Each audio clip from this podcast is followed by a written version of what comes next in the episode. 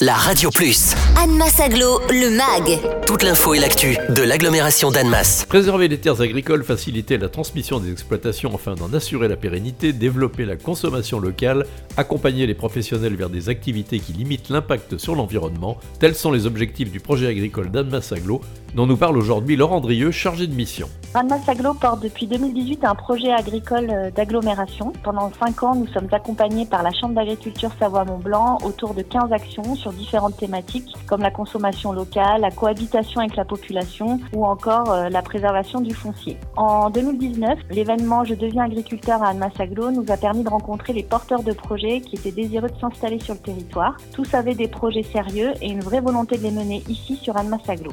Depuis cette première rencontre en 2019, six porteurs de projets ont été accompagnés dans leur installation. Leurs projets à tous sont très variés. On a de l'élevage de chèvres, de vaches laitières, de poules plein air. On a aussi du maraîchage, de l'apiculture et même une ferme pédagogique. Les jeunes qui souhaitent s'installer ne sont pas tous issus du monde agricole.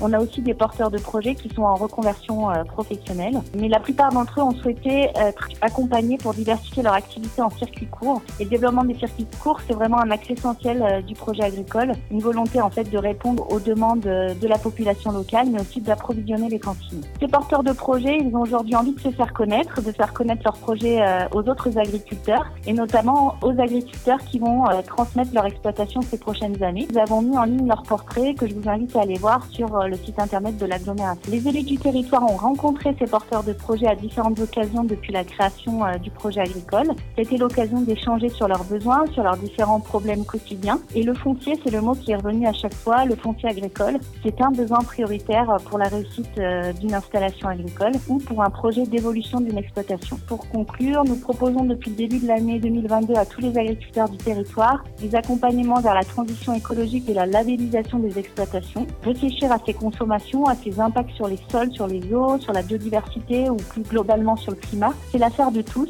et un bon nombre d'exploitants du territoire se sont d'ores et déjà montrés intéressés euh, pour se lancer dans cette réflexion.